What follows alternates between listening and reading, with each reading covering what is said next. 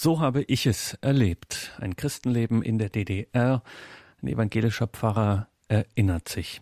Herzlich willkommen, grüß Gott und guten Abend zu dieser Standpunktsendung, sagt Ihnen Gregor Dornis. Schön, dass Sie hier eingeschaltet haben zu einer Sendung mit Pfarrer Harro Lucht. Nach der Devise handeln, alle machen's, also wir auch. Das ist eigentlich nicht das Strickmuster von Christen, aber ganz im Ernst, heute ist das was anderes. 25 Jahre Mauerfall. Da können und wollen wir nicht aus der Reihe tanzen, da müssen wir uns erinnern.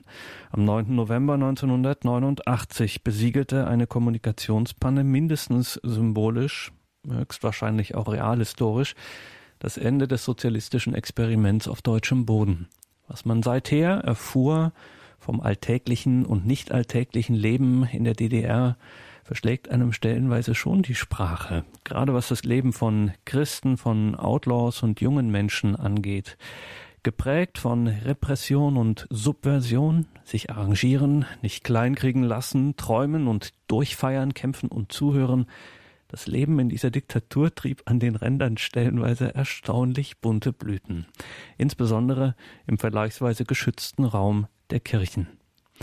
Pfarrer Harro Lucht war Student und Pfarrer in der evangelischen Studentengemeinde in Greifswald.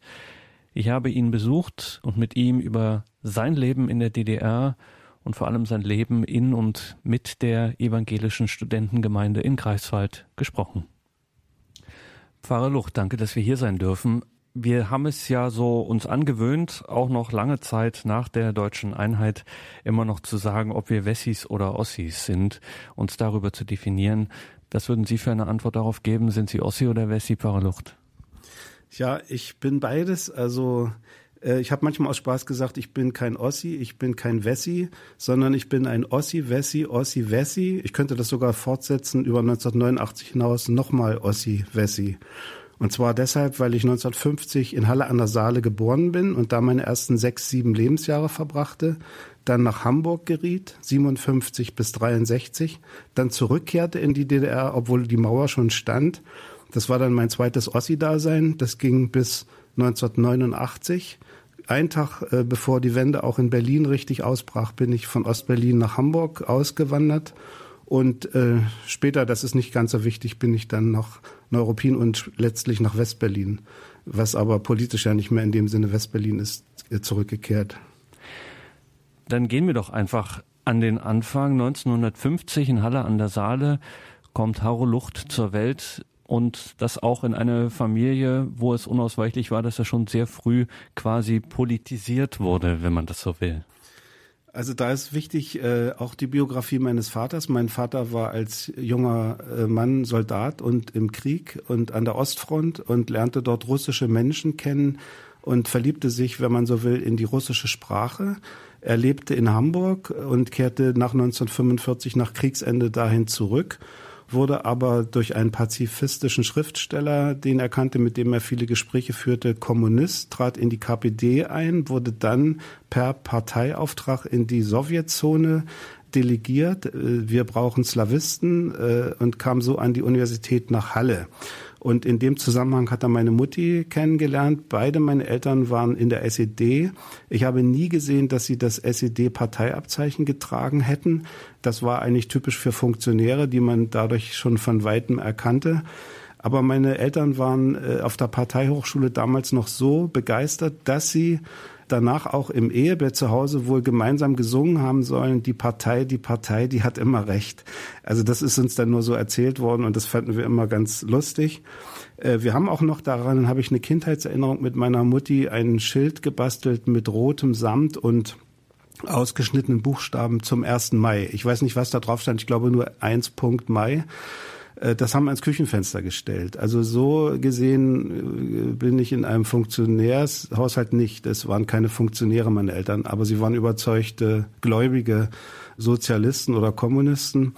Äh, das war dann aber auch interessant, wenn erste Mai-Demonstration war, hat mein Vater uns gerne auf die Schultern genommen als Kinder, um nicht winken zu müssen. Er musste ja die Beinchen der Kinder festhalten also dasjenigen, was gerade oben saß äh, äh, und wenn man da an der Tribüne vorbeiging. Also da war schon eine gewisse Reserviertheit zu spüren. Äh, und dann kam wie ein Paukenschlag, ich glaube es war der 17. Juni 1957, die Verhaftung meines Vaters. Ähm, ich kannte die Zusammenhänge natürlich nicht. Ich war sechs, sieben Jahre alt. Ich weiß, wie sehr meine Mutter weinte zu Hause. Sie ging in den Keller und hat dort vor sich hingeweint und gab mein Bruder und mich bei einer fremden Frau, aber ich weiß nicht, wie lange wir da eigentlich waren, ob wir da sogar eine Nacht übernachten mussten, weil alles äh, sich auflöste und Chaos herrschte im Gefühlsleben der Familie. Ich weiß, wie meine Mutter dann mit mir auf der Straße ging und auf der anderen Straßenseite sagt sie, guck mal, da geht der Staatsanwalt, der deinen Vater zum Tode verurteilen wollte. Das ist aber nicht erfolgt. Später hieß es zunächst zehneinhalb Jahre äh, Gefängnis äh, aufgebrummt kriegen sollen. Es wurden dann letztlich achteinhalb und abgesessen hat er etwa siebeneinhalb. Und ich bin dann mit meiner Mutti oft dorthin gegangen, wo sie vermutete, dass man meinen Vater in der Untersuchungshaft hätte sehen können. Da sind wir in ein Gerichtsgebäude, alle Treppen hochgestiegen und haben oben aus dem Fenster in den Gefängnishof gucken können. Und meine Mutter war immer bemüht zu sagen, das ist dein Vati, das steht da in der Ecke, da geht er. Ob er es denn wirklich war aus der Entfernung und ob man es erkennen konnte, könnte, hätte können, weiß ich nicht. Und auf diesem Weg mit meiner Mutter wurden wir dann anscheinend von Stasi-Leuten verfolgt. Und meine Mutter kannte einen Trick und das fand ich irgendwie toll als Kind mitzuerleben. Sie ging in irgendein Haus, was sie aber kannte. Und die Stasi-Leute blieben vor dem Haus stehen und warteten, dass wir irgendwann wieder rauskamen. Wir kamen aber nicht wieder raus, weil sie wusste, man konnte hinten aus dem Haus wieder rausgehen in den Hof und da war wieder die Mauer kaputt zu dem Haus gegenüber, auf, in der anderen Straße quasi. Und dann sind wir durch den zweiten Hof in das zweite Haus gegangen und dort in einer anderen Straße wieder entwischt. Was wurde Ihrem Vater vorgeworfen? Also äh, das lief dann hinaus äh, bei dem äh, Prozess, an dem übrigens auch Erich Löß, der Schriftsteller, teilnahm, der auch darüber öfter schreibt, äh, dass er meinen Vater erst im Prozess kennenlernt. Also die SED und die Stasi versuchten ein, ein Kartell, ein, ein, eine Gemeinschaft herzustellen zwischen hallischen und Leipziger Intellektuellen an den Universitäten. Es kam eben zu einem Prozess, bei dem angeklagt waren Ralf Schröder, ein in der DDR ziemlich bekannter Slavist, und Erich Löß, der bekannte Leipziger Schriftsteller auf der einen Seite und auf der anderen Seite eine hallische Gruppe, deren Anführer mein Vater gewesen sein soll. Ähm, das Urteil war ähm, eben bei meinem Vater letztlich achteinhalb Jahre. Abgesessen hat er dann aber nur etwa siebeneinhalb Jahre. Und äh, das, was man diesen Leuten vorwarf, war staatsfeindliche Gruppenbildung und staatsfeindliche Hetze. Das kam so zustande, von Seiten meines Vaters her, das kann ich erklären, als Slavisten an der Uni lasen sie ja die sowjetischen Zeitungen, lasen über den 20. Parteitag der KPDSU. Und da war mehr drin zu lesen über die sogenannte Geheimrede Khrushchevs, in der zum ersten Mal Stalin angeklagt wurde, und zwar als Verbrecher. Und dieses wollten sie aufnehmen. Und sie sagten, wir müssen auch die DDR entstalinisieren. Wir müssen auch die DDR, Stalin war ja drei Jahre tot, aber der Stalinismus herrschte noch. Wir müssen auch die DDR demokratisieren. Und das lief auf die Kurzform heraus, Ulbricht bzw. der Spitzbart muss weg. Und das war natürlich sehr gefährlich. Und äh, deshalb kam es zu diesen Verhaftungen.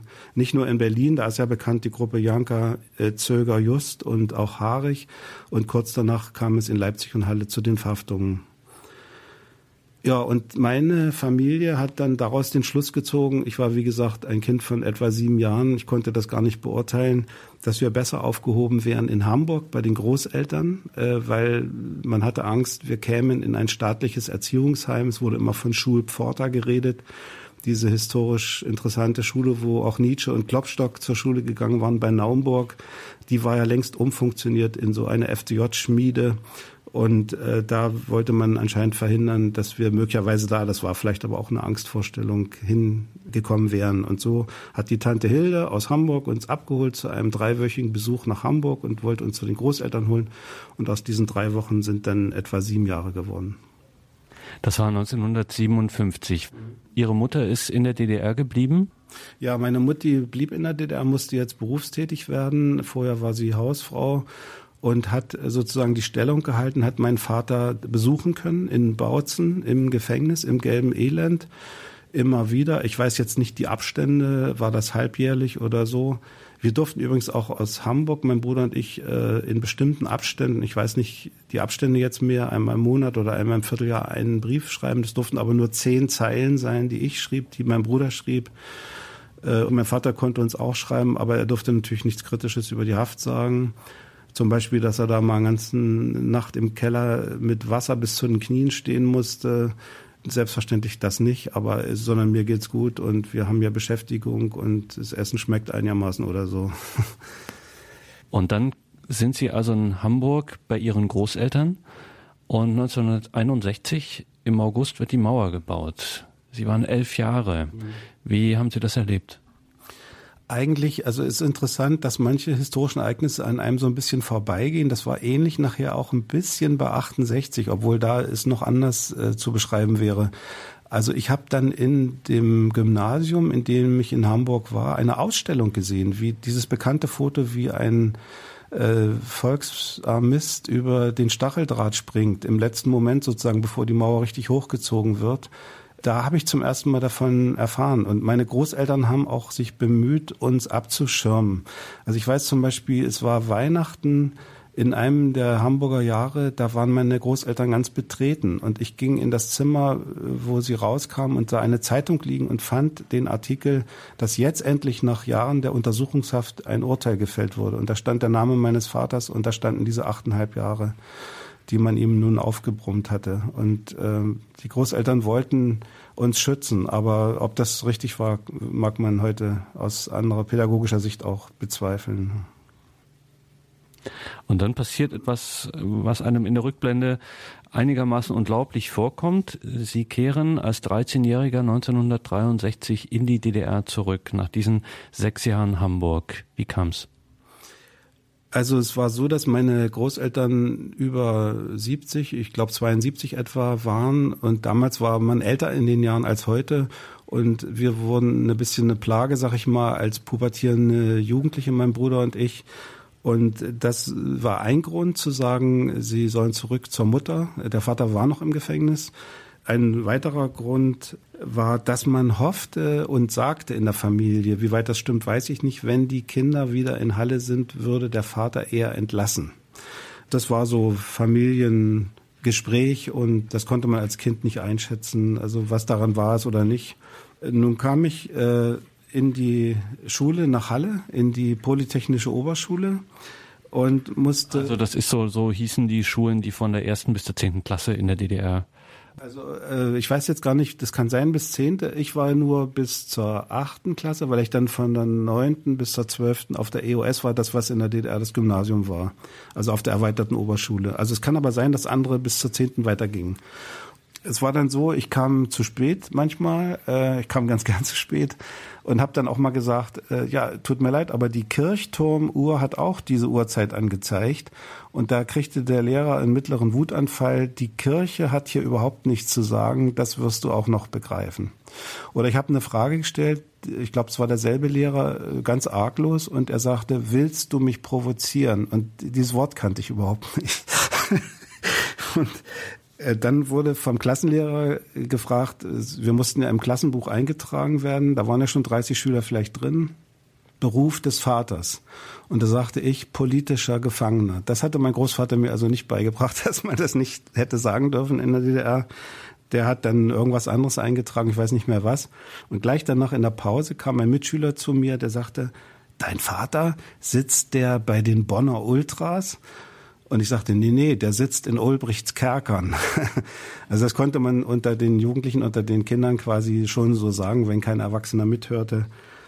Um das nochmal aufzuschlüsseln, ähm, auch mit diesem familiären Hintergrund. Also Ihr Vater war ja doch ein überzeugter Marxist. Ihre beiden Eltern, Mutter und Vater, ja auch äh, vor dem Prozess und vor der Inhaftierung ähm, ja auch Parteimitglieder, ähm, kritisch aber mit einem innerlicher sozialistisch-kommunistischen Ideal im Hintergrund. Ähm, wie kam denn dann, dass Sie jetzt so gar nicht mehr als Kinder in das System äh, sich integrieren konnten. Also jetzt mal FDJ vielleicht oder Pioniere, also Freie Deutsche Jugendpioniere, diese Jugendorganisationen oder Jugendweihe, das hätte man ja doch vielleicht äh, machen können. Wie müssen wir das verstehen im Nachhinein? Also ich weiß nur, es hat uns nie jemand gedrängt, die Mutter nicht und es kam auch keine äh, Anordnung aus dem Gefängnis von meinem Vater, dass wir nun vielleicht hätten äh, in diese Jugendorganisation hätten eintreten sollen. Wir wollten das nicht und also die Eltern haben es respektiert. Wie weit sie es unterstützt haben, muss eher offen bleiben. Und das hat funktioniert. Und dann haben wir in dieser POS eben die beiden klügsten Mädchen in der Klasse, die gingen zum Konformantenunterricht und haben uns überredet, wollt ihr da nicht auch mit hinkommen? Also zusätzlich durch die sogenannte sozialistische Schule sind wir eigentlich in die Arme der Kirche getrieben worden. Also und dann, wie gesagt, diese Mitschülerinnen, die uns irgendwie imponierten, äh, die gingen dahin und so gingen wir mit und äh, hatten Konformantenunterricht. Nun waren wir auch nicht getauft, weil wir in dieser atheistischen Familie groß geworden waren. Aber am Sonntag Exaudi 1964 wurden mein Bruder und ich in einem und demselben Gottesdienst getauft und konfirmiert. Da haben dann manche später von der jungen Gemeinde gesagt, das ist nicht korrekt. Wenn ihr schon als fast Erwachsene getauft werdet, müsst ihr nicht noch konfirmiert werden. Aber für mich hat's gestimmt. Wir waren ja mit der Gruppe im Unterricht gewesen und ja, und dann gehörten wir eigentlich dazu und das war dann, die Kirche war unsere Heimat, also äh, die geistige Heimat, der Raum, in dem man sich frei bewegen konnte, frei reden konnte. Und wir blieben dann dabei bei junger Gemeinde und davon kann ich auch noch mehr erzählen. Also die beiden klügsten Mitschülerinnen in der POS waren schuld daran, dass Haro Luft in den Konfirmandenunterricht ging und tatsächlich konfirmiert wurde, also getauft wurde überhaupt erstmal und dann konfirmiert wurde und dann ging es weiter in der jungen Gemeinde in Halle an der Saale. Ja, und da bin ich heute auch dankbar nach wie vor der Gemeindehelferin Sigrid Stade und dem Kantor C.G. Naumann, die diese jungen Gemeinde wöchentlich mit uns veranstalteten. Und wir haben in der Bibel gelesen, ich weiß, wie wir den Philippa-Brief äh, Schritt für Schritt durchgingen. Und wir haben viele andere gute Anregungen gekriegt. Da wurde auch mal der Pfarrer eingeladen und hat gesprochen über Adam und Eva und äh, also tolle Geschichten, die auch Zeitbezug hatten. Also äh, ihr werdet sein wie Gott. Äh, diese Stelle weiß ich noch äh, die die Schlange spricht, äh, was die auch für eine Bedeutung hat, um die moderne Gesellschaft möglicherweise zu verstehen. Was hat da so ein Pfarrer jungen Menschen wie Ihnen da erklären können oder beibringen können, nahebringen können mit so einer Geschichte und dann einem Zeitbezug? Also irgendwie spürte man, ich ging ja auch äh, viel in Gottesdienst, ich ging Sonnabendabend und ich ging Sonntag früh schon wieder. Meine Eltern fanden es ein bisschen merkwürdig und schüttelten den Kopf. Also wenn die Kirchenglocken läuteten, rannte ich los und das war nicht so weit von zu Hause. Ich schaffte das dann immer. Da kamen sie nicht zu spät. Nee, und, und dieser eine Pfarrer, äh, der hat mich auch schon beeindruckt durch seine Art, wie er predigt. Und man spürte, da ist nochmal eine ganz andere geistige Welt als die, die man eben in der Schule, wir ja als Schüler vor allem verordnet bekamen. Und da gibt's noch was anderes. Und mit der jungen Gemeinde war es dann so, äh, diese beiden genannten Leute, die die jungen Gemeinde leiteten, machten mit uns Fahrradtouren im Sommer für drei Wochen. Da haben, hat jeder sein Fahrrad genommen, äh, Schlafsack und Luftmatratze wurde drauf. Und dann fuhren wir einmal in den Süden der DDR, einmal mehr in den Norden, in einem dritten Jahr auf Paddelbooten von Rheinsberg bis Plau über die ganzen Seen und über die Müritz. Das war dann mit dem Zelt, das waren dann nur Jungs, aber die ersten beiden Fahrten waren Junge und Mädchen, etwa 30 vielleicht oder waren es 25 äh, fuhren mit dem Rad immer 20 Kilometer in den nächsten Ort schliefen dort im Gemeindesaal auf dem Fußboden, äh, eben Schlafsack, Luftmatratze und abends führten wir ein Verkündigungsspiel auf. Und das Tolle war aber eigentlich, wenn zwischendurch eine Dorfkirche kam, hielten wir an, der Kantor ging ins Pfarrhaus, holte den Schlüssel für die Kirche und den Schlüssel für die Orgel und spielte uns was vor. Und wir haben gesungen in den Kirchen und wir haben auch uns am Altar versammelt und es hieß dann irgendwann, Haro, du machst morgen die Andacht äh, und das war eine tolle, großartige Zeit. Das hört sich natürlich für uns äh, schön und auch ein bisschen romantisch an, aber vielleicht nicht so spektakulär, wie es eigentlich äh, doch sein muss. Also wir müssen nochmal rekapitulieren. Sie sind ein klassischer Outlaw in der DDR und auch in einer Phase, in der es auch noch äh, ausgesprochen äh, rigide zugehen an der einen oder anderen Stelle. Das geistige Klima war ohnehin nicht sehr erfrischend und auch nicht gerade besonders jugendlich.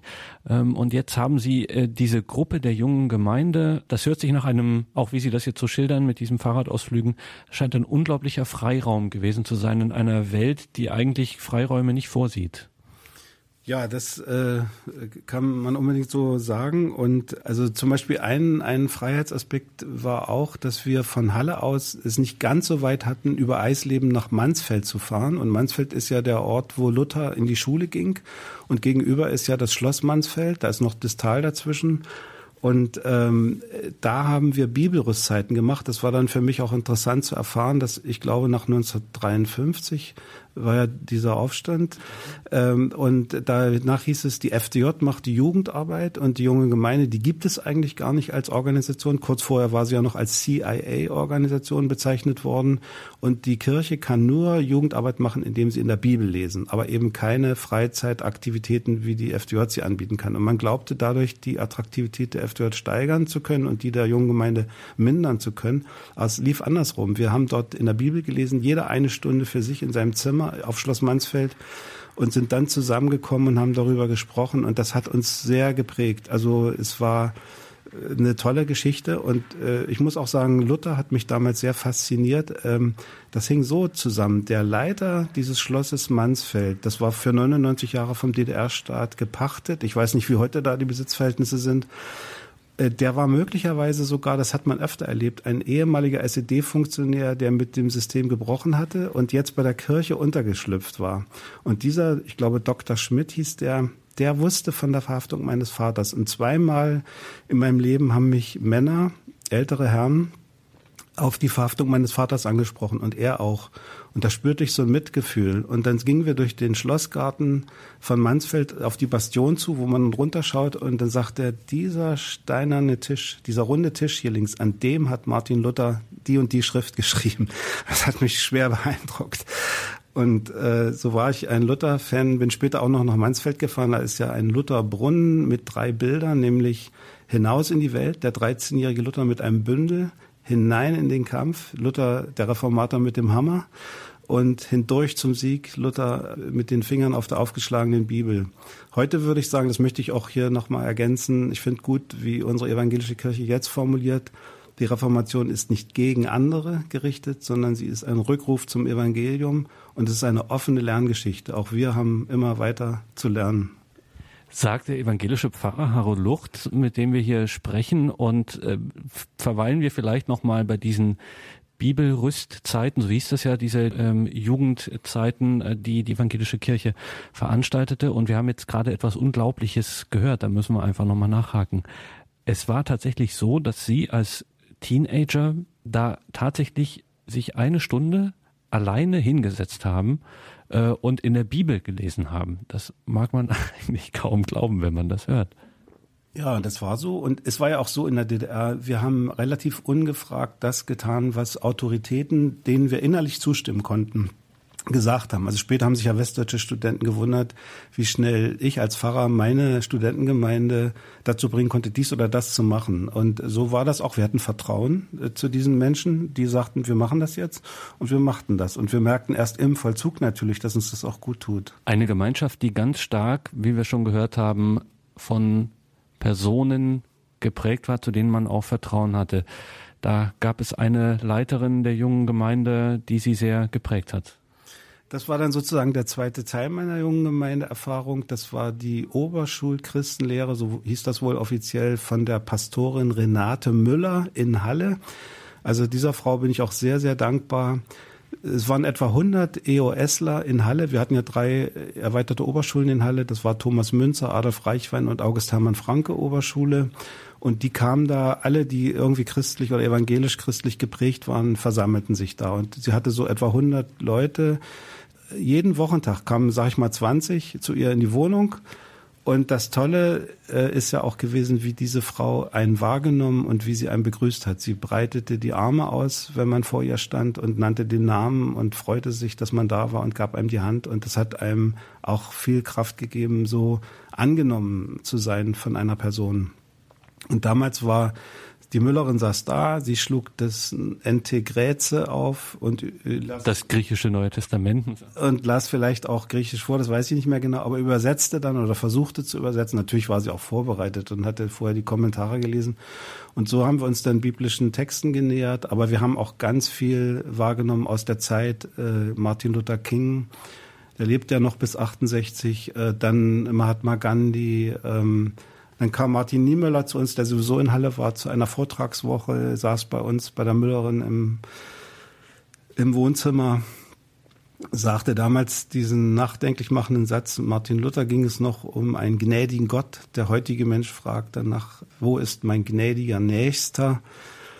Er hat das da nichts weiter ausgeführt, aber es war natürlich beeindruckend, mit einem solchen Mann zusammen zu sein. Das äh, war alles schon was. Und dann haben wir Aktivitäten gehabt. Wir sind auf den jüdischen Friedhof gegangen. Wir haben dort sauber gemacht. Wir sind auf den Petersberg, der ist zehn Kilometer nördlich von Halle gefahren und haben dem Pfarrer geholfen, das Gestühl aus der Kirche zu reißen. Haben einen ganzen Tag geschwitzt und gemacht. Und das war auch wunderbar. Und da kam der Landwirtschaftsprofessor Dr. Hoffmann, wie es hieß, der ist entlassen worden von Ulbricht. Ulbricht wollte die sowjetische Geflogenheit in die DDR bringen, nämlich Rinder Offenstelle. Das ist dann später auch erfolgt. Und Hoffmann sagte, unsere Rinder vertragen das nicht, äh, Tag und Nacht und Sommers und Winters so halb offen zu stehen.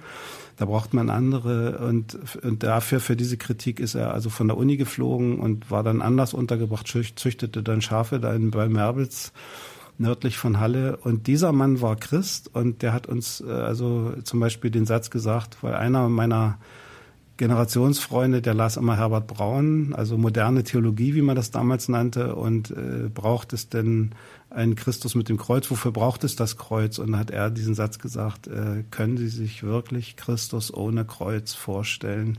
Und wenn also ein Mann, der viel durchgemacht hat, so einen Satz sagt, dann war das schon auch beeindruckend und nachwirkend.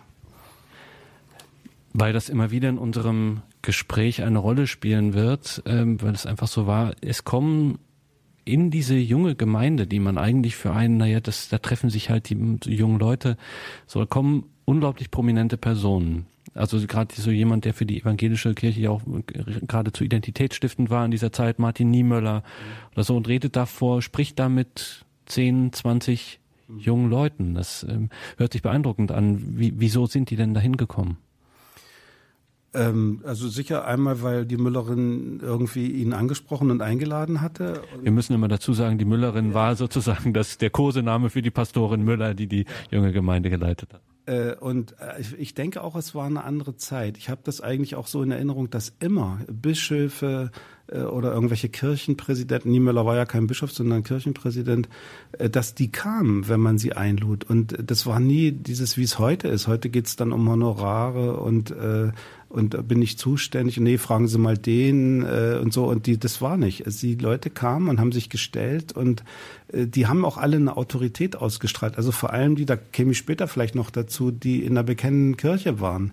Äh, und diese väterliche Autorität, also eine Autorität, die man auch gerne annehmen wollte und konnte, äh, die hat da auch eine große Rolle gespielt. Und wir waren dankbar, dass die bei uns waren.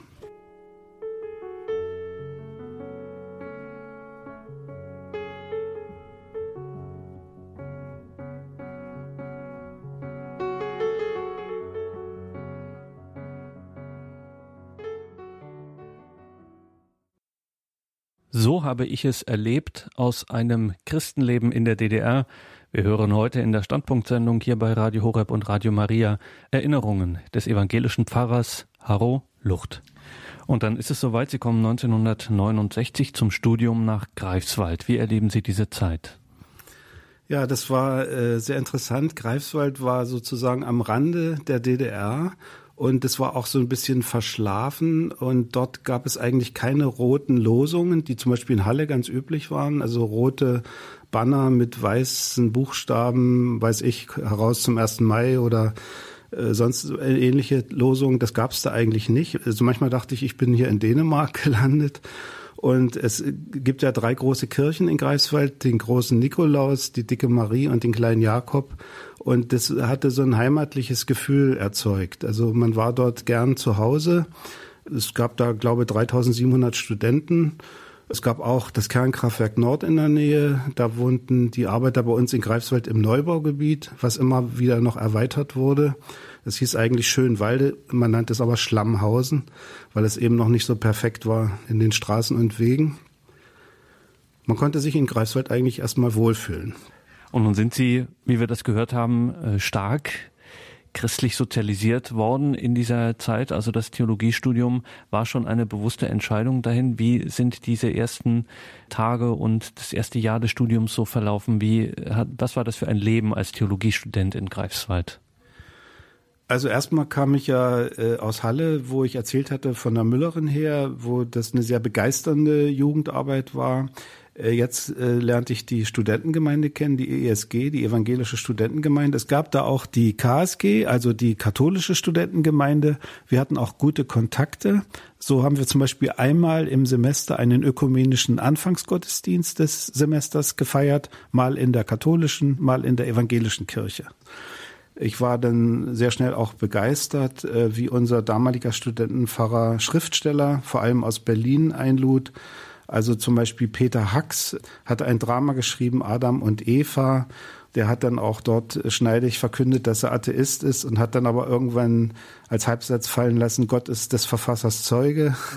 Ulrich Blensdorf war da, Stefan Heim mit dem König David Bericht was ja eine verdeckte Kritik an der DDR war, das wussten alle, aber er berief sich äh, auf dieses Alte Testament und in dieser Zeit hatte die Studentengemeinde auch ein Haus auf Rügen in Ralswiek, äh, ein kleines Hexenhäuschen, wo wir Wochenenden verbrachten. Und da war es plötzlich möglich, dass Rainer Kunze bei uns war und den ganzen Tag Gedichte vorlas, aber vor allem auch erzählt und erklärte, wie langwierig und schwierig es war, Gedichte entstehen zu lassen, dass er hundertmal die Papiere wieder zerknüllt und in Papierkorb warf, ehe er dann die Formulierung gefunden hatte, die letztlich Bestand hatte. Und Kunst ist ja so ein strenger Mensch, aber es war natürlich toll, den persönlich ansprechen zu können. Und wir gingen dann anschließend auf den Friedhof und hakten dort. Und das machten wir dort immer. Und er kam mit und hat auch eine Hake in die Hand genommen und war einfach dabei. Und ähnlich nah war man dann zum Beispiel auch Heinz Karlau, der auf Hittensee auftauchte, als wir da jedes Jahr Pfingsten eine Freizeit hatten. Und da war eben zum Beispiel Heinz Karlau bei uns und den kannte man wegen seiner sehr sensiblen Liebesgedichte vor allem. Aber es gab zum Beispiel auch ein Gedicht, das ging so, es gibt kein Paradies nach diesem Jammertal. Kein jüngstes Gericht findet statt. Gott ist nicht da. Und nun war das Gedicht nicht zu Ende, wie es in der DDR eigentlich zu erwarten gewesen wäre, sondern es ging weiter. Gott ist nicht da, kein jüngstes Gericht findet statt, es gibt kein Paradies nach diesem Jammertal. Und da war natürlich eine Nähe zu so einem Mann, der in der SED war und das auch bekannte.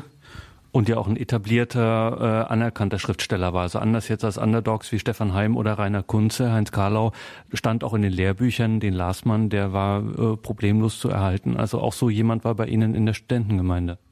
Richtig, das war ein breites Spektrum äh, an Schriftstellern, die zu uns kamen.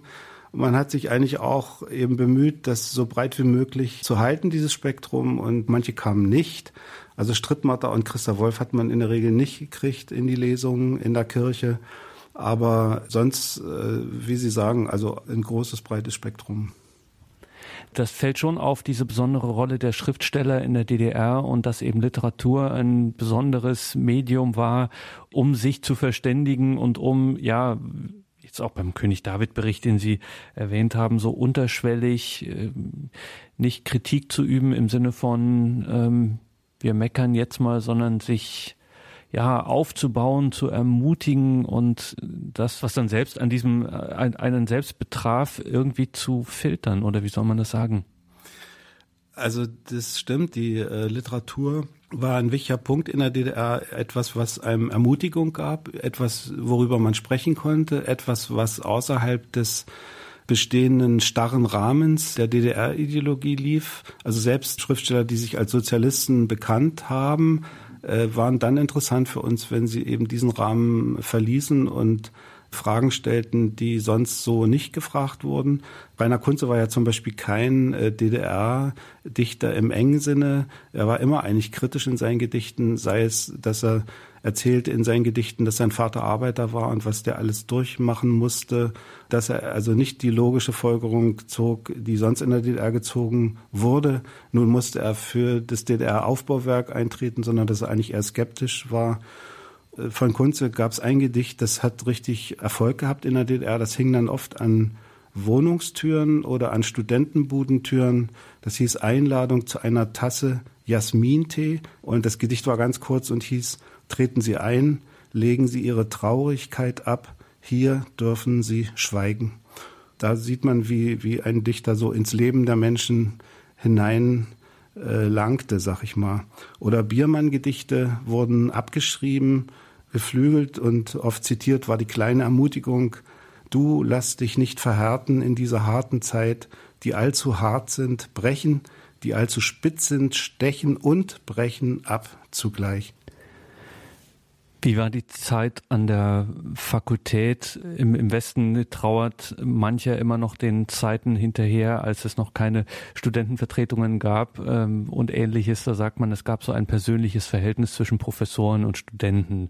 Wenn man auf die DDR-Zeiten schaut, scheint das auch an vielen Stellen so gewesen zu sein. Wie war das in Greifswald?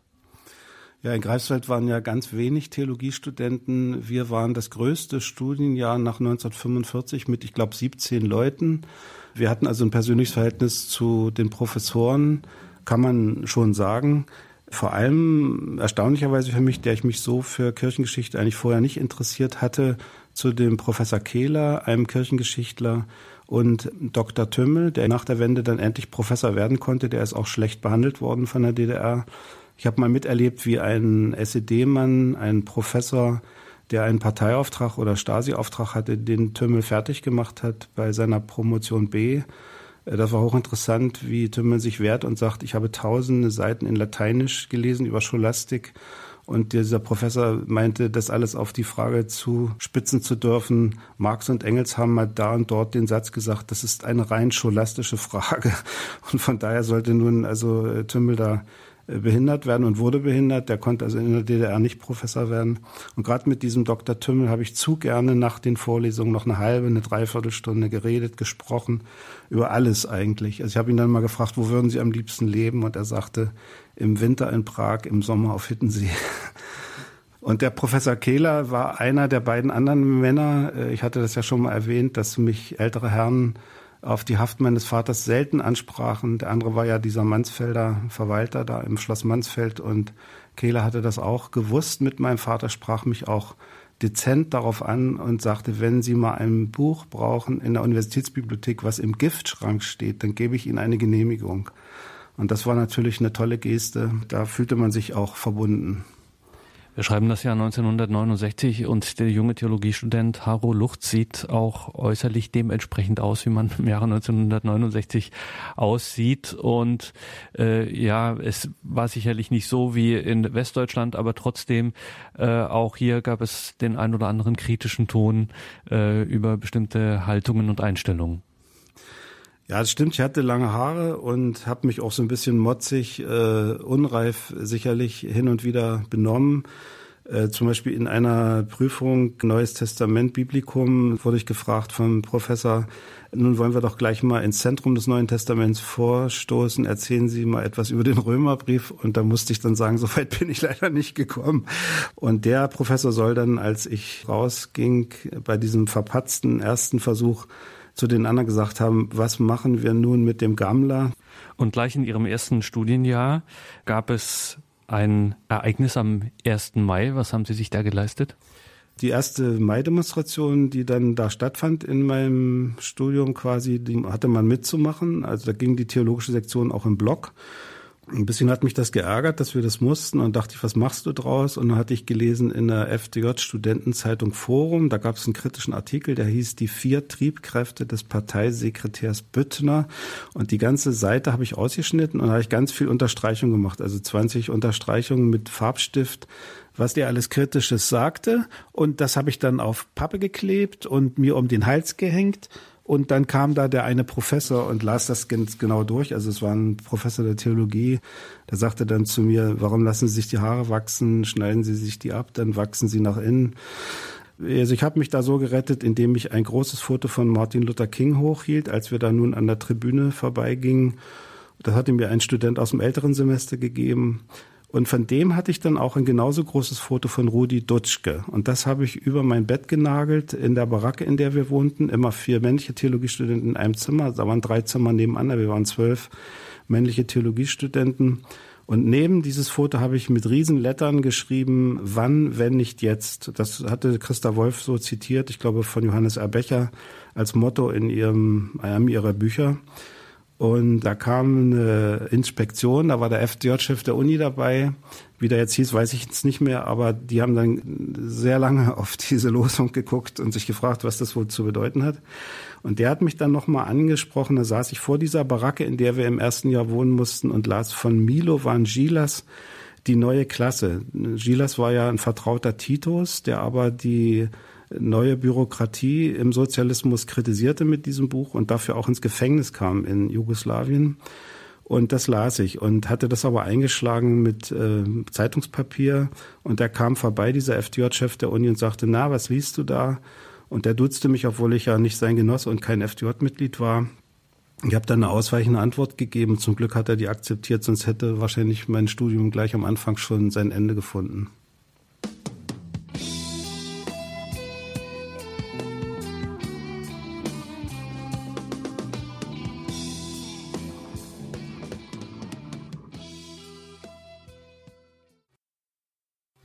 Und jetzt machen wir einen Sprung vom Studenten Haro Lucht zum dann fertigen Theologen und zum Pfarrer. Nach einigen Zwischenstationen ist es dann 1981 soweit. Sie sind wieder in Greifswald, wieder in der Studentengemeinde, diesmal als Studentenpfarrer. Wie geht's da los? Also ich habe mich sehr gewundert, äh, dass die Studenten in der Mentalität sich völlig verändert hatten. Äh, es gab einerseits äh, so einen gewissen aggressiven, fordernden Ton seitens der Studenten gegenüber dem Pfarrer. Das ging so weit, dass sie sagten, wir wollen jetzt mal den Trabant, den Dienstwagen des Pfarrers haben. Wir wollen auch mal einen Ausflug damit machen. Äh, ich habe denen natürlich bei Umzügen geholfen. So weitgehend sogar habe ich die Kofferklappe hinten offen gelassen. Die brachen mir dann aber ab bei nächster Gelegenheit, weil wir da so viel reingestopft hatten. Dieses Anmaßende war besonders vertreten bei Zweien, die gar keine Christen waren. Die waren Atheisten und bekannten sich dazu und hatten aber die Meinung, äh, sie sind tonangebend in der Studentengemeinde. Der eine zum Beispiel der war FDJ-Funktionär in seiner Seminargruppe und sprach dann im Gemeindeamt oder bei einer Zusammenkunft vom Bekenntnis. Und da sage ich, welches Bekenntnis? Ich dachte, er meint das Christliche. Er meint aber das zum Sozialismus, wie er mir dann sagte. Dann sprach er von den Klassikern. Da dachte ich, er spricht über Goethe und Schiller. Und nein, er sprach von Marx, Engels, Lenin. Und dann kriegte ich sehr schnell mit, das ist ein Stalinist und der war der Senatspräsident der evangelischen Studentengemeinde. Also das war schon ein Hammer irgendwie. Und der andere war so ein äh, Doktorand in einem naturwissenschaftlichen Fach und der macht immer Witze über das Abendmahl, Christi Blut und na, ich möchte das gar nicht erzählen, das war unangenehm. Da habe ich dann gerade wegen solcher Erscheinungen Abendmahlsfeier gemacht, Andachten wieder eingeführt äh, vor unserem Gemeindeabend und vor dem Essen, was man auch gemeinsam hatte. Und die waren dann schwer beleidigt und einer hat gesagt, wenn das so weitergeht, komme ich nicht mehr.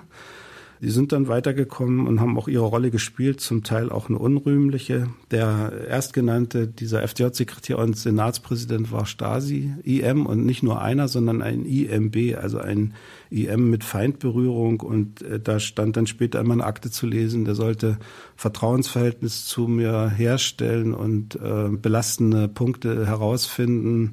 Also das war ja dann nachher, gab es diesen operativen Vorgang, OV Apostel, wo es auch wirklich darum ging, einzugreifen in unser Leben. Ein, dieser operative Vorgang Apostel äh, war der Deckname für Sie. Äh, für mich und auch anscheinend für die Studentengemeinde, aber vor allem auch für mich. Und äh, bei, es gibt ja diese Unterscheidung, wie wir nach der Wende dann lernten, OPK, operative Personenkontrolle. Da würde jemand observiert und getestet, was kann man mit dem machen oder muss man den strenger beobachten? Und OV hieß dann auch, es gab rigide Eingriffe ins Leben. Also zum Beispiel bei mir war das dann später, man wollte mir einen schlechten Leumund verschaffen, man hat zu erzählen versucht, ich sei Alkoholiker. Ich hätte einen unbürgerlichen Lebenswandel. Das ging so weit, dass man die Teppiche, die wir zu Hause hatten, beschrieb. Die seien also untypisch für DDR-Verhältnisse oder eine bunte Fototapete an der Wand, also wo man auch versucht hat, Einfluss zu nehmen, dass man mich isolierte quasi. Und das ist aber, kann man sagen, nicht gelungen. Wir haben jetzt äh, einen Sprung gemacht, was vielleicht etwas leichtsinnig war, weil wir natürlich von ähm, auch in den Zeiten in der DDR sich einiges geändert hat. Die Ära Ulbricht ist zu Ende, es ist jetzt die Ära Honecker. Die 70er Jahre sind quasi durch, KSZE und all diese Geschichten.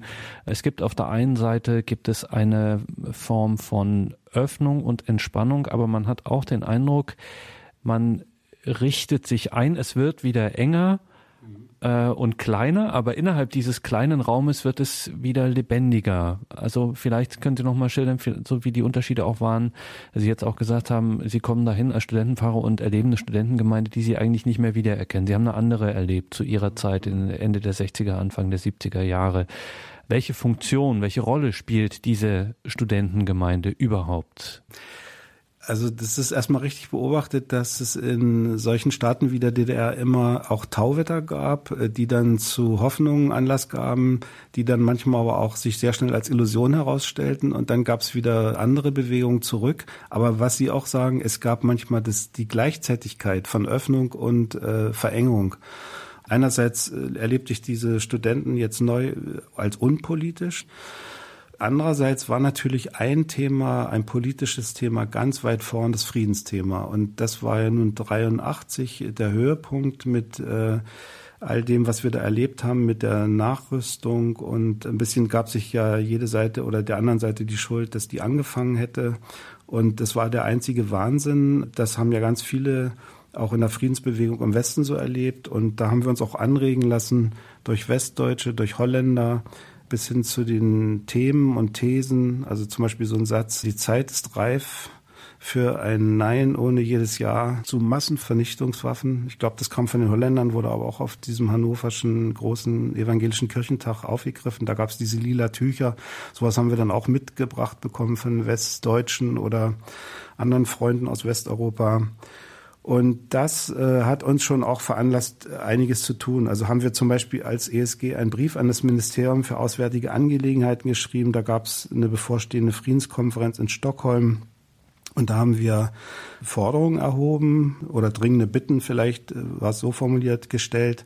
Und das hat schon auch was für uns bedeutet. Oder äh, ich habe ein Telegramm an den Bundestag im Herbst 1983 durchgegeben. Das musste man durch Telefon durchgeben. Und die Frau am anderen Ende, die hat sich da fast verschluckt. Das hat ihr nicht für möglich gehalten, dass ein einfacher Mensch äh, sowas wagt. Aber sie hat das aufgenommen. Ob es angekommen ist, weiß ich nicht. Im Frühjahr 1984 gab es ein Friedensforum der Landeskirche.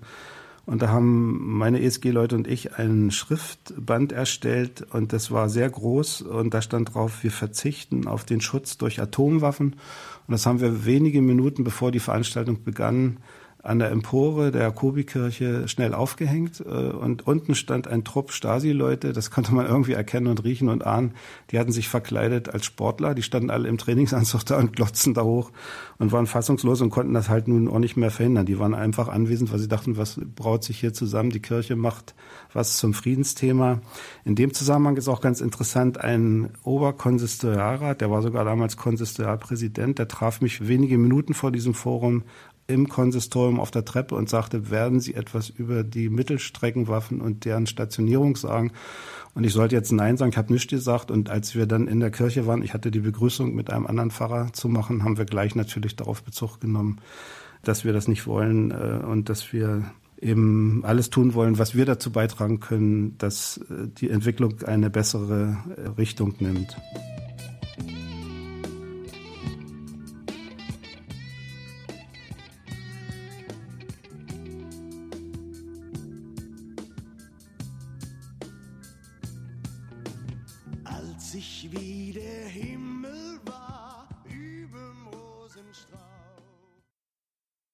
Standpunkt bei Radio Horeb und Radio Maria.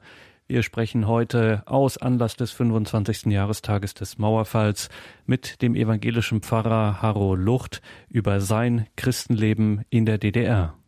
Ein wesentliches Merkmal dieser Aktivitäten in der evangelischen Studentengemeinde in Greifswald waren Arbeitskreise. Und da hatten Sie einige. Was war in denen diesen Arbeitskreisen los? Ja, das äh, stimmt. Wir hatten äh, mehrere Friedensarbeitskreise, wir hatten auch einige Ökologie-Arbeitskreise und wir hatten philosophisch-theologisch Interessierte, die sich zusammenfanden. Ich weiß noch, wie äh, die Staatssicherheit, ich konnte das ja später in meiner Stasi-Akte lesen, unruhig war wegen der Arbeitskreise, da diese Arbeitskreise nicht leicht zu kontrollieren waren, denn die fanden nicht in öffentlichen kirchlichen Gebäuden statt, wie der Gemeindeamt am Montagabend im Turm der Jakobikirche, sondern in Studentenbuden, die oft damals in der Zeit auch schwarz bezogen waren. Das heißt also, die Studenten waren so eng untergebracht in ihren Wohnheimen, zu viert in einer Wohnung, dass dann einige auswichen und in Häuser zogen, die verloren gegeben waren. Greifswald ist ja sehr verfallen in diesen 80er Jahren.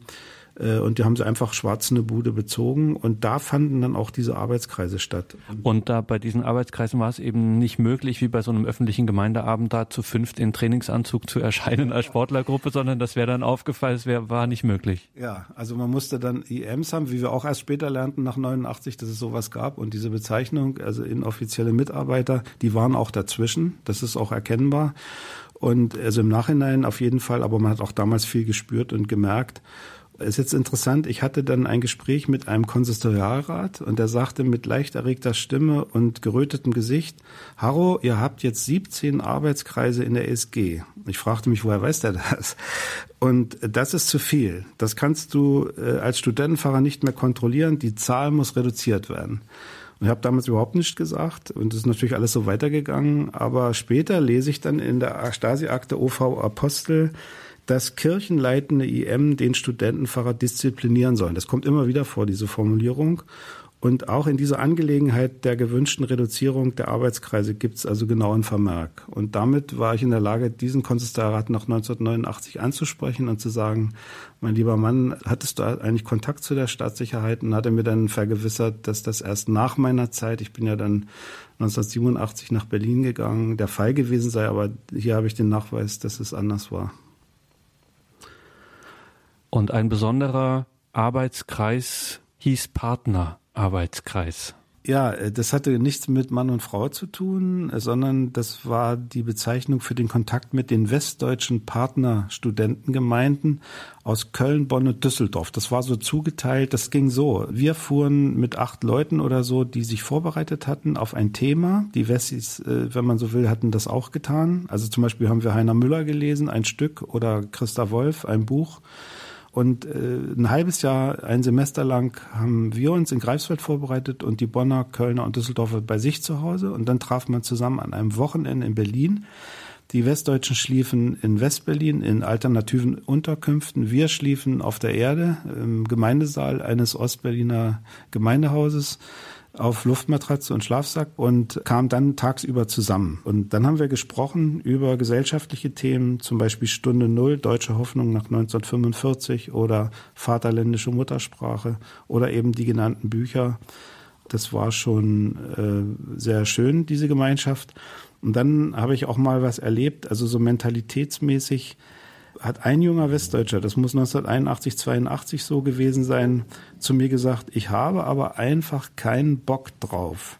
Und das hatte ich noch nie gehört und ich ahnte, was der meint. Er hatte keine Lust zu irgendwas. Und dann fragte ich ihn, worauf er Bock hatte und das wusste er auch nicht. Und äh, dann war noch eine andere Mentalitätsgeschichte. Die Wessis, äh, sage ich jetzt mal so, wunderten sich, wie schnell bei uns Entscheidungen fielen. Aber das hatte ich schon mal an einer anderen Stelle erwähnt. Und die haben stundenlang, manchmal einige, nicht alle waren so Verfahrensdebatten geführt, was man jetzt eigentlich besprechen will und worüber man jetzt am Vormittag miteinander ins Gespräch kommen möchte.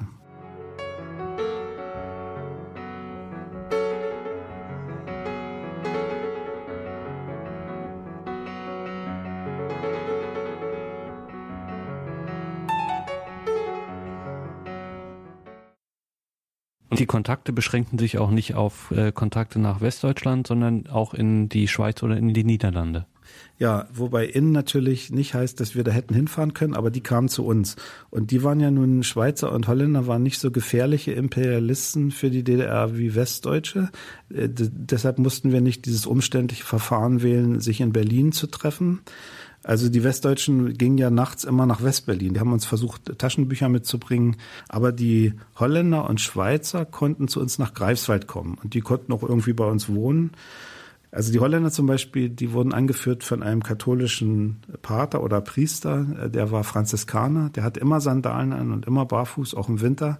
Und mit denen haben wir prima Sachen zusammen gemacht. Und äh, einmal habe ich, da waren die alle bei mir zu Hause, habe ich Brötchen gekauft und hatte beim Bäcker eine Riesentüte geholt und die gerade in eine Schüssel auf dem Tisch geschüttet und die staunten nicht schlecht, dass ich so viele Brötchen gekauft hatte, weil Brötchen in Holland viel teurer waren. Bei uns kosteten die fünf Pfennig oder so eine Schrippe oder was. Und die Schweizer, äh, die kamen aus Bern, da war auch ein Pfarrer dabei, aber auch ein Mann namens Fredi Breitschmied, der machte in Bern Radio und der war ein toller Typ. Und der hat zum Beispiel zu mir gesagt, Lass uns aus der Stadt hinausfahren an einen Ort, den Caspar David Friedrich gemalt hat oder gemalt haben könnte. Und lass uns dort lagern und das Gespräch pflegen. und nun gab es ja so Plätze, die man immer sucht. Die Wiesen bei Greifswald mit den springenden Fohlen ist ja sehr bekannt, mit den drei Kirchen im Hintergrund. Es ist manchmal ein bisschen schwer, genau diesen Ort zu finden. Aber wir haben entsprechende Orte gefunden und haben dann dort das Gespräch gepflegt. Und zudem sagte ich dann, als sie wieder abfuhren, wenn ihr kommt, wird unsere Welt ganz weit. Und da war ganz viel Dankbarkeit drin, wenn ich das so sagte. Und er drehte das Kompliment um und antwortete, bei euch wird das Kleine und Einzelne ganz wichtig. Wir fahren auch bereichert nach Hause. Und dann kamen noch mal polnische Studenten, das waren katholische Studenten, eine katholische Studentengemeinde aus Stettin. Da rief ich vorher an. Und nun war aber gerade diese Zeit des Kriegsrechts und der Repression, wie man das dann später wohl genannt hatte also Anfang der 80er Jahre. Und als ich da anrufen wollte, hat sich eine weibliche Stimme, also eine Kontrolleurin, eingemischt und hat mir mitgeteilt, dieses Telefongespräch wird abgehört. Da habe ich mich aber nicht weiter behindern lassen und dann kam die Gruppe und der Pfarrer lief dann bei mir über die Schwelle mit seiner Gruppe und rief mir zu, gelobt sei Jesus Christus. Und mir tat so leid, das habe ich später erst begriffen, dass ich hätte antworten können mit in Ewigkeit Amen. Das kannte ich aber damals noch nicht. Wir sprechen jetzt über die Zeit in der evangelischen Studentengemeinde in den 80er Jahren und was Sie ja selbst auch als Student äh, erlebt haben in Ihrer Zeit als Studierende, das haben Sie dann auch als Pfarrer verstärkt dort etabliert, nämlich oder weitergeführt, nämlich die Einladung an bestimmte Gäste. Was waren das für Leute, die Sie da eingeladen haben? Ja, das waren sehr interessante Leute vor allem aus Berlin, aber auch aus der ganzen übrigen DDR, die also mit uns in Verbindung standen, in geistiger Verbindung, indem sie dieselben brennenden Zeitfragen umtrieben, die Sehnsucht nach Frieden und auch die Sehnsucht nach einer freieren Gesellschaftsordnung. Und das waren sowohl kirchliche Gäste, aber eben auch Gäste aus dem Bereich der übrigen DDR-Gesellschaft. Wir hatten da Theaterleute, Liedermacher, Kunstkritiker, Schriftsteller, Philosophen, Maler und Malerinnen, Filmschaffende. Und besonders haben uns die Alten beeindruckt. Das waren vor allem zum Beispiel die Pfarrer, die früher in der bekennenden Kirche waren. Also früher heißt ja in der Zeit zwischen 1933 und 45. Also bei uns als Gäste waren die Bischöfe Kurt Scharf und Albrecht Schönherr, auch der Generalsuperintendent aus Eberswalde Schuppan oder auch ein Pfarrer aus der Greifswalder Landeskirche, Pfarrer Reimers. Auch dieser einfache Pfarrer war sehr beeindruckend, als ich ihm das Thema stellte, ein ehemaliger Illegaler erzählt, hat er es sehr feinsinnig in ein ehemals Illegaler erzählt abgewandelt. Und von diesem Pfarrer Reimers hörten wir, dass ein Pfarrer der bekennenden Kirche damals nie sicher sein konnte, ob es in diesem Monat Gehalt gab. Es wurde ihm, wenn es gut lief, in einem Briefumschlag von einem Gemeindeglied durch den Hintereingang des Pfarrhauses hereingereicht. Und einer, der Sie besonders beeindruckt hat, auch persönlich durchaus geprägt hat, war Kurt Scharf. Was war das für eine Person? Wie haben Sie den erlebt? Also Kurt Scharf waren schon aus Erzählungen in der jungen Gemeinde bekannt. Äh, dort hatte man uns erzählt, dass Kurt Scharf Gemeindepfarrer in Oranienburg Sachsenhausen war. Da war nun auch das KZ nebenan und er hat als Gemeindepfarrer Martin Niemöller, den persönlichen Gefangenen des Führers, dort im KZ besucht und hat ihm eine Andacht gehalten und da kamen dann die Sätze vor, Herr, befreie uns aus dem Gefängnis. Und der dabei stehende SS-Mann hat gesagt, das dürfen Sie hier nicht sagen. Und Kurt Scharf hat geantwortet, das muss ich sagen. Das ist die tägliche Bibellese. Er war also ein mutiger Mann, der auch in der DDR dafür bekannt war, dass er den Mächtigen die Meinung sagte und war deshalb auch unbeliebt äh, bei den Mächtigen im Osten. Und der ist ja dann sozusagen nicht wieder nach Ostberlin hineingelassen worden. Der ist ausgebürgert worden, ähnlich wie Wolf Biermann oder der evangelische äh, Theologe Eberhard Jüngel und wurde zur Persona non grata erklärt. Und den konnten wir nun doch einladen in den 80er Jahren nach Greifswald. Und äh, die Stasi wollte wohl nicht gern, dass er kommt, denn ich habe das äh, gespürt, als ich Kurt Scharf am Morgen vor dem Gemeindeabend äh, die Greifswalder Marienkirche zeigte. Da stand auf der anderen Straßenseite ein Mann. Und es gibt so einen Moment im Leben, wo man glaubt, man kann durch die Dinge hindurchsehen und kann auf ihren wahren Kern stoßen. Und dieser Mann, da war ich ganz sicher, war ein hochrangiger Stasi-Offizier in einem altmodischen Kamelhaarmantel und der musste wohl aus Rostock oder Berlin gekommen sein und war nun ganz fassungslos, dass unser hoher Gast nun doch da war. Also man hat es nicht verhindern können. Und noch deutlich habe ich erfahren, die Ablehnung, die die DDR dem Kurt Scharf zuteil werden ließ bei seinem Greifswalder Besuch. Ich musste mit ihm zur An- und Abmeldung ins Volkspolizeikreisamt in die Bleichstraße. Und da war ein Volkspolizist, der hatte wohl den Auftrag, unfreundlich zu sein zu Kurt Scharf und ihn ordentlich zu ärgern und der kniff böse die Augen zusammen und presst hervor, ungültig, falsches Passfoto, falsche Augenfarbe. Und Kurt Scharf ist ganz ruhig geblieben und hat sich hundertprozentig in der Gewalt gehabt, hat das über sich ergehen lassen und wusste, der kann mir gar nichts.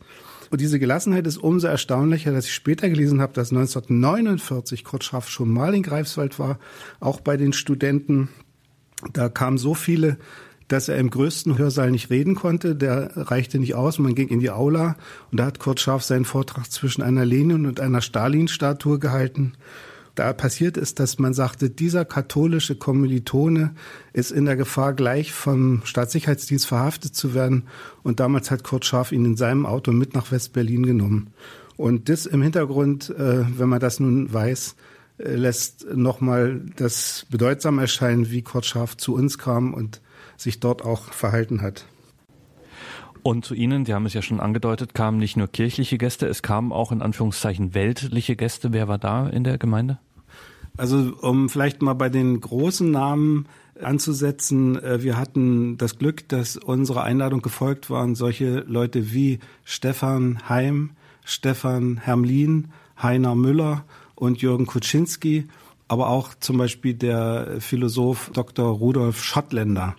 Und das war auch äh, sehr beeindruckend. Es ähm, hing zusammen, 1983 gab es acht Kirchentage in der DDR. Das war ja irgendwie auch ein Lutherjahr. 83 muss ich nachdenken. Das war 1483 der Geburtstag Luthers. Und das Thema dieser äh, Kirchentage hieß Vertrauen wagen. Und ich wusste, dass Schottländer ein Buch geschrieben hatte über Vertrauen, Theorie des Vertrauens hieß das, glaube ich. Und da hat mich dann der Konsistorialpräsident auch daraufhin angesprochen, wer ist dieser Rudolf Schottländer? Und es war also eigentlich ein bürgerlicher Philosoph, der an der Humboldt-Universität in Ostberlin lehrte. Der hatte aber schon einen langen, wenn man so will, Leidensweg hinter sich. Der war mal in Dresden, in Westberlin und überall ungeliebt und ging immer wieder weg. Der hat in diesem Vortrag und in seinem Buch gesagt, wir müssen die Bergpredigt auch ins Soziale übersetzen, können Völker einander lieben? Seine Antwort war nein, lieben können sie sich nicht, aber sie können einander vertrauen. Also Philosophen und äh, Schriftsteller, darauf kommen wir dann. Stefan Heim und Heiner Müller sind auch im Westen sehr bekannt. Stefan Hermlin weniger, aber man kann schon sagen, er war schon so eine Art Nestor der DDR-Literatur, der ein Kommunist war in seinem Herzen. Den haben Sie eingeladen. Mhm. Also Hermlin war schon eine sehr interessante und schillernde Figur. Man wusste, dass er mit Honecker zusammen irgendwie die FDJ aufgebaut hatte und da ein enges Vertrauensverhältnis nach wie vor bestand. Äh, Günter Kunert, ein anderer DDR-Schriftsteller, hat ihn mal genannt, ein sozialistischer Grand Seigneur. Und man, wenn man Not hatte, konnten sich Schriftsteller an Hamlin wenden und er konnte seinen Einfluss äh, ausüben, dass Dinge dann auch gebessert wurden. Hermlin hat, glaube Anfang der 60er Jahre mal eine Lyrikveranstaltung in Ostberlin durchgeführt mit Sarah Kirsch und Rainer Kirsch und ich glaube auch Wolf Biermann und anderen. Und äh, daraufhin, so hieß es, wurden Panzer äh, um Ostberlin herum aufgezogen, weil man Angst hat, jetzt bricht die Revolution aus. Er hat dann auch mal gesagt, ich bin in meinem Elternhaus zum Humanisten erzogen worden, deshalb konnte ich Kommunist werden. Und das bürgerlich-humanistische war in ihm auch äh, durchaus immer vorhanden.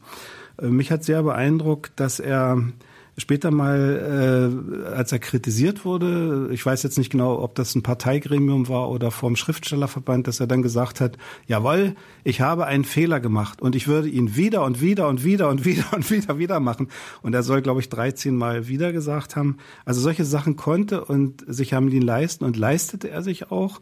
Und so war es ihm aber auch möglich. Er hat mir das dann mal erzählt, als er bei uns in Greifswald war. Ich hatte das aber auch vorher schon woanders gelesen dass er eine Stunde auf Honecker eingeredet hatte und der dann am Schluss, der hat eine Stunde nicht gesagt, Honecker, und dann hat er gesagt, ja, so machen wir das.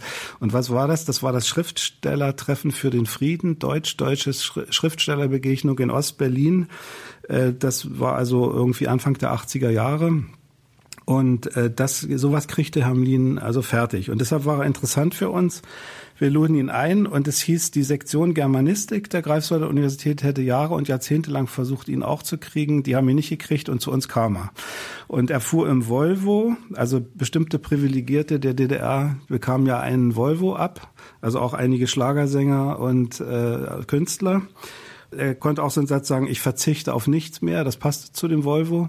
Und dann fuhr er aber blauäugig erstmal grandios auf der Autobahn nach Rostock, obwohl er nach Greifswald wollte zu uns. Das ist ja nochmal, äh, ich weiß nicht, 80 Kilometer weiter westlich entfernt dann, als er da ankam in Rostock. Und nun hat es deshalb länger gedauert, ehe er endlich da war. Und ich habe auf ihn gewartet und gewartet in dem Quartier im Boddenhus, das wir da für ihn vorbereitet hatten. Aber er war dann abends in der Jakobikapelle er hat gelesen äh, Hölderlin, äh, ich glaube 1944 heißt das. Da kommt dieser Satz vor, ich bin nicht zum Mörder geworden. Und dann kam es auch zum Gespräch und dann ist Hermlin auch mit uns in eine Schwarzbude, wie wir das nannten, also wo Studenten illegal wohnten, mitgekommen, obwohl er nicht wusste, was das ist. Und äh, das war also äh, toll, so einen berühmten Mann äh, bei uns gehabt zu haben. Ein anderer berühmter Mann, Stefan Heim. Ja, Stefan Heim kannte ich ja von anderen Lesungen andernorts, also vor allem in Berlin. Ich wusste sogar, dass er bei Lesungen in der Bundesrepublik, wenn er in Westen fahren konnte, sagte, ich kriege Hotel für mich und meine Frau und 3000 D-Mark für den Abend. Und da dachte ich, das könnte ein Problem werden. Und ich fragte ihn, was bekommen Sie, wenn Sie zu uns kommen? Und er sagte, ich werde doch von der armen Kirche kein Geld nehmen. Besorgen Sie mir einen Aal. Und er dachte, in Greifswald müsste man einen Aal besorgen können. Ich bin dann zu so einem Fischer gefahren nach Wieg bei Greifswald und der bekam einen Lachanfall. Die Aale sind jetzt so dünn wie mein kleiner Finger. Im Herbst, dann können sie wiederkommen, dann haben die Aale Armdicke. Und dann habe ich Stefan einem angeboten, den Aal ein halbes Jahr später nach Berlin zu bringen, aber das hat er dann generös ausgeschlagen.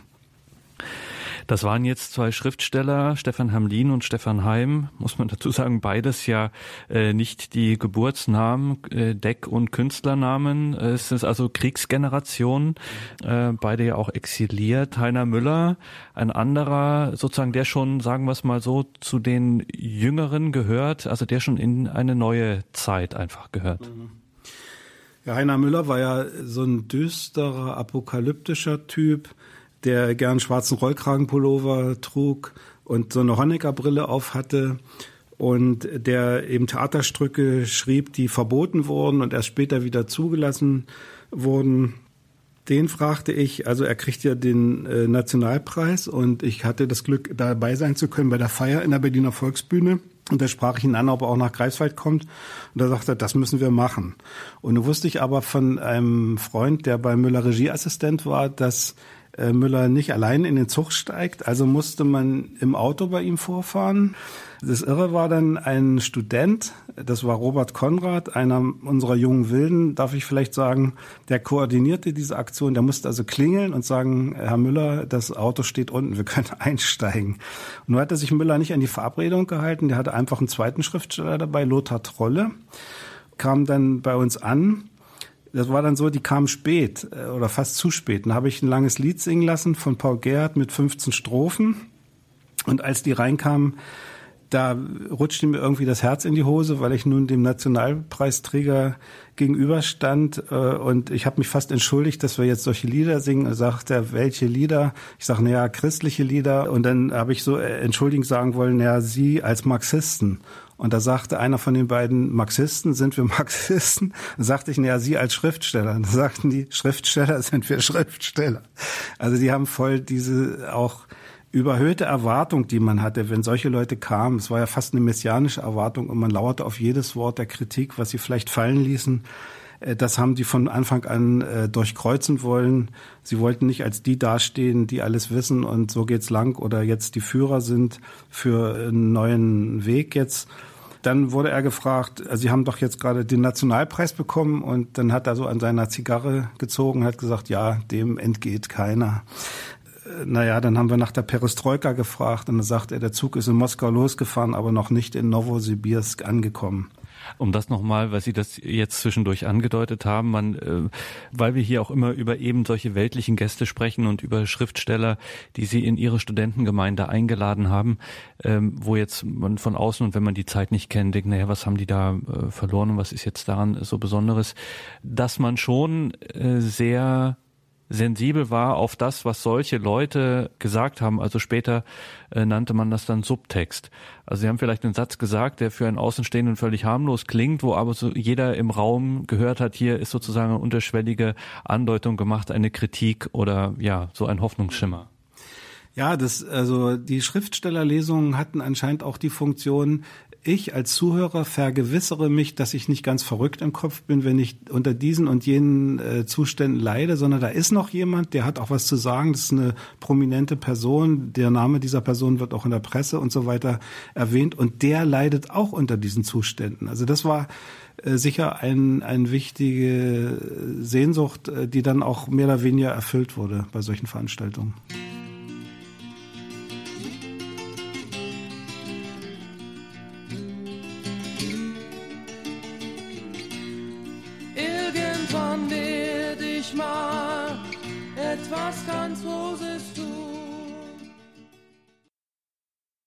So habe ich es erlebt aus einem Christenleben in der DDR. Der evangelische Pfarrer Harro Lucht erinnert sich heute in dieser Standpunktsendung bei Radio Horeb und Radio Maria anlässlich des Jahrestages des Mauerfalls 25 Jahre heute am 9. November. Er war in den 80er Jahren Pfarrer der evangelischen Studentengemeinde in Greifswald. Eine weitere, kann man sicher auch sagen, schillernde Person, die bei Ihnen zu Gast war, war der Philosoph und Ökonom Jürgen Kuczynski. Eine äh, wirklich sehr außergewöhnliche Person, auch mit einer außergewöhnlichen Familie. Seine Schwester eine berühmte Spionin. Der war ein angesehener, aber auch immer wieder seltsam kritischer äh, Philosoph in der DDR. Den haben Sie auch eingeladen. Ja, Jürgen Koczynski war also eine richtige Gestalt mit seinen weißen Haaren, ein großer 82-jähriger Mann damals. Der kam mit seinem Chauffeur, äh, also sie hatten den Wagen von der Akademie der Wissenschaften in die Studentenfahrerwohnung. Und es war am frühen Nachmittag, denn Koczynski konnte ich nicht abends einladen, wegen seines Alters einmal. Und zweitens, weil bekannt war, dass er 20 Uhr 15 hieß es mit der Genossin, ich weiß jetzt nicht, wie seine Frau mit Vornamen hieß, sowieso die Treppen zum Schlafgemach emporstieg. Da wussten alle, wenn man diese Geschichte erzählte, die haben vorher die Tagesschau geguckt. Und äh, also der kam dann am Nachmittag zu uns kam also in meine Wohnung und wir setzten uns und er entzündete eine Pfeife und strahlte ganz viel herzliche Liebenswürdigkeit aus. Und das hatte ich bei einem Mann, der dafür bekannt war, dass er die Wirtschaftspassagen in Honeckers Reden schrieb, eigentlich so nicht erwartet. Und plötzlich meinte er, Herr Graf muss essen gehen. Das war sein Chauffeur. Und da gab er aus seiner privaten Schatulle dem 20 Ostmark. Man hätte auch für drei äh, Mark 85 äh, ein Schnitzel mit Leipziger allerlei gekriegt. Äh, das war also viel Geld und zwar großzügig und äh, schickte Herrn Graf weg. Und ich sagte dann auch zu ihm, dass Sie kommen als Marxist zu uns in die christliche Gemeinde, das ist doch was Besonderes. Und dann sagt er, ich bin eingesegnet. Und dann sagt, eine, eine andere, eine etwas ältere Formulierung für konfirmiert, wie das ja, hieß. Genau. Und äh, ich sagte dann, das war jetzt zwar noch eine Zeit vor Beginn der Veranstaltung, ich würde gern schon mal in den Turm der Jakobikirche zu den Studenten gehen und nach dem Rechten sehen. Und er antwortete, lassen Sie uns in den Turm zu den Studenten gehen und nach dem Rechten sehen. Also es war so eine Nähe plötzlich, weil er meine Worte benutzte. Also in der Seelsorge später habe ich gelernt, das heißt andocken. Und äh, das war also sehr angenehm, mit ihm dann dahin zu gehen. Dann saß er vorne, zog eine englischsprachige Wirtschaftszeitung oder Zeitschrift raus und saß da und las. Und er hat so eine sanfte Autorität ausgestrahlt, dass leider kein Student, es war ja noch Zeit, bis der Abend begann oder der Nachmittag, zu ihm hingegangen ist, um ihm vielleicht persönlich das eine oder andere zu fragen.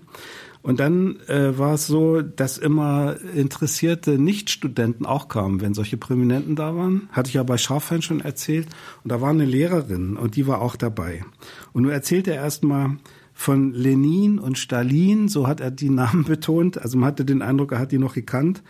Und äh, dann passierte dieses, dass äh, die äh, Frau, eine unbekannte Frau, diese Lehrerin vermutlich sagte, stimmt es, dass Stalin 17 Millionen Menschen umgebracht hat?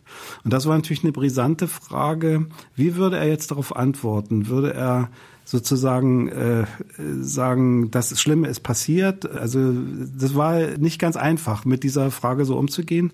Und er ließ sich weder dazu verleiten, Stalins Verbrechen zu rechtfertigen, noch anzuklagen, sondern er blickte die Frau gütig an wie eine erwachsene Tochter und hat die wohl auch geduzt und hat gesagt, ist es nicht schrecklich?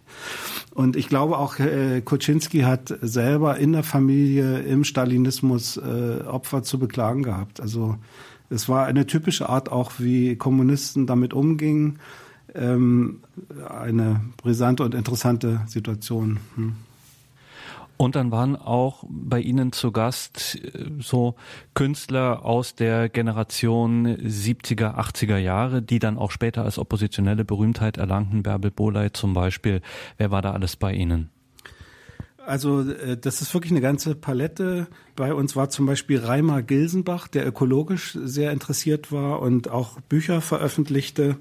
Da ist interessant, da hat meine Tochter einen Zettel, der schlief bei uns zu Hause, in die Küche gelegt. Lieber Papi, bitte schicke die Mieze nicht auf die Straße, lass sie bitte in der Küche schlafen. Charlie, das war der Hund, schläft bei uns im Schlafzimmer. Die Katze ist in der Küche wegen des Schriftstellers. Falls der auf Klokus muss, die tut ihm ja nichts deine Sophie. Und dann hat der Schriftsteller auf diesen Zettel geschrieben, der Schriftsteller hat selbst vier Katzen und liebt sie so sehr, dazu zwei Hunde, eine Schildkröte, mehrere Gespenstheuschrecken und anderes Getier. Und Reimer Gilsenbach war übrigens Zigeuner und war als Kind auch in so einem Auffanglager bei Berlin und hat das alles überlebt, hat auch Biermann-Texte bei sich in der Wohnung versteckt, wie man später hörte. Das ist ein Beispiel. Und dann waren bei uns Richard Pietras und Helga Schubert und Jürgen Rennert und Rolf Schneider und Adolf Endler und Bärbel Boley und äh, das Künstlerpaar Hefner und das Künstlerpaar Kraftschick Clear und Filmemacher Peter Vogel und Eberhard Görner, die Hermlin-Filme gemacht haben, die haben wir auch gezeigt und darüber diskutiert. Und ganz besonders hat mich beeindruckt Adolf Endler, ein bärtiger Anarcho-Typ, der eigentlich aus Düsseldorf in die DDR gekommen war, weil er vom Sozialismus angetan war und dann aber dort schrittweise enttäuscht. Er hat mal ein tolles Gedicht gemacht, er hätte doch so gerne Lob gesungen, aber er konnte nur noch, er wollte nicht nur wegmurmeln, also die Bekenntnisworte zum Sozialismus und wie er dann aber in dem Gedicht selbst deutlich wird, dass das nicht möglich war für ihn. Ich habe ihn mal besucht in der Dunkerstraße im Prenzlauer Berg und da hat er mit Bleistift oder Kugelschreiber an seine Tür geschrieben, sicherlich um Stasi-Leute abzuschrecken, dass er Mitglied des internationalen PEN, des Schriftstellerverbandes ist. Das sollte also ein Stück Schutz für ihn bedeuten. Das war schon toll, diese Leute alle zu erleben. Jetzt sprechen Sie, Pfarrer Lucht, in der, an anderer Stelle auch von jungen Wilden in Ihrer Studentengemeinde. Die kann man ja durchaus dort vermuten. Was bedeutete das für diese Zeit? Also die Jungen Wilden war ja eigentlich eine äh, kunstgeschichtliche Bezeichnung für Maler in Westberlin. Und wir hatten bei uns einen Kunstwissenschaftler, Dr. Klaus Werner, zu Gast als Gastreferent. Und der hat uns diese äh, Leute vorgestellt. Wir haben diese Bezeichnung dann spaßhaft übernommen für unsere jungen Studenten, soweit sie rebellisch waren. Das waren natürlich nicht alle, das war eine Minderheit. Und ähm, für mich ergab sich als Studentenpfarrer auch ein Gewissenskonflikt. Ich hatte Verantwortung auch für die normalen Studenten, die also irgendwie eine Familie gründen wollten und arbeiten wollten in der DDR. Aber ich konnte ja auch die Rebellischen nicht abwehren und aus der ESG ausschließen. Das war übrigens der Wunsch der Stasi und das wurde mir auch vermittelt über diesen IMB von dem ich schon erzählt hatte, der Senatspräsident war, der hat gesagt, wir müssten den und den Student sozusagen ausschließen und dem habe ich natürlich energisch widersprochen. Ich habe dann auch öffentlich gesagt, die Stasi will provozieren, lasst euch nicht provozieren. Das steht dann auch alles in meiner Akte.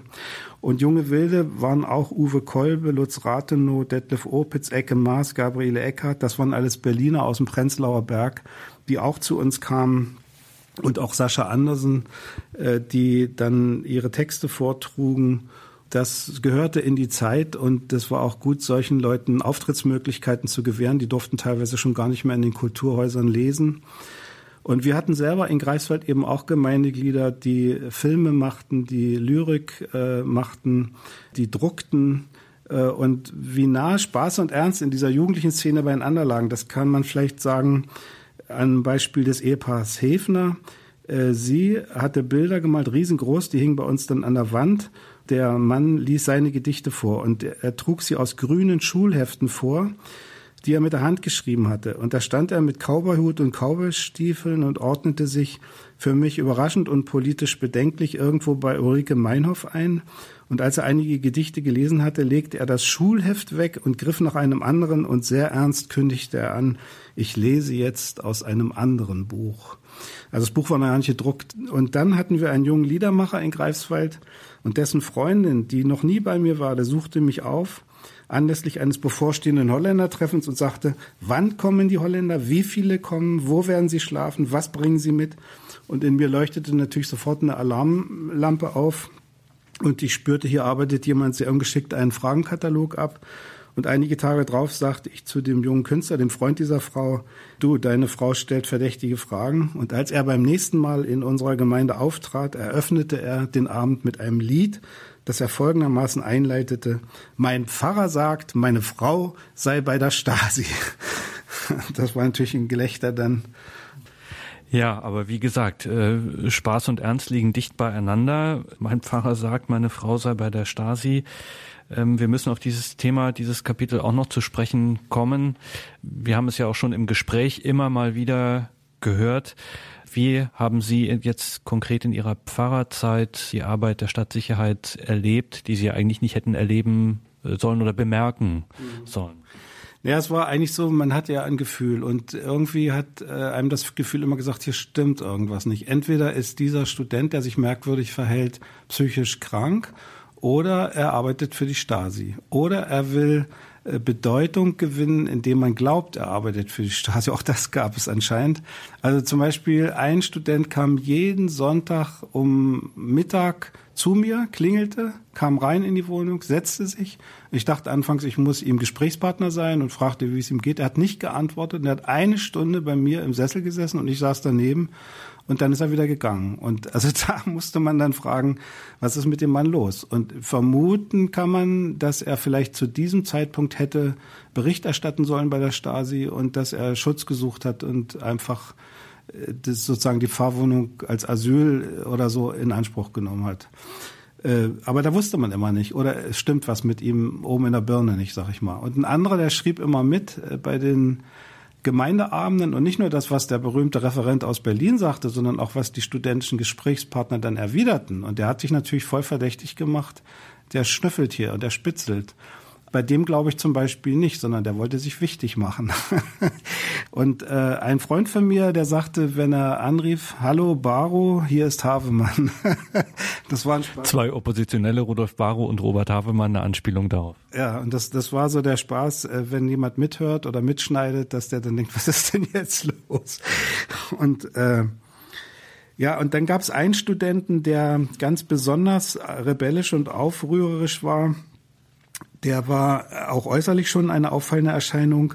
Martin, Plötzlich stand er in der Studentengemeinde auf einem Stuhl, also nicht jetzt wegen während des Vortrags oder eines offiziellen Programms, aber wenn es mal locker zuging, und deklamierte, ich stand am Strand im kalten Sand vom Wunderland Cornflakeon. Seht, wie sie fliegen, wie Schweine am Himmel, die nicht zu fressen kriegen. Und so ein Typ war das, der hat also sehr auf sich aufmerksam gemacht. Der hat auch mal einen Abend bei uns im Turm äh, gestaltet und dann hängte er eine Stalllaterne auf. Da hat er also ein Gerüst aufgebaut und schob sich einen Cowboyhut in den Nacken. Und sofort waren wir mit ihm in ein Zelt und in ein fernes Land versetzt und in seinen Bann geschlagen.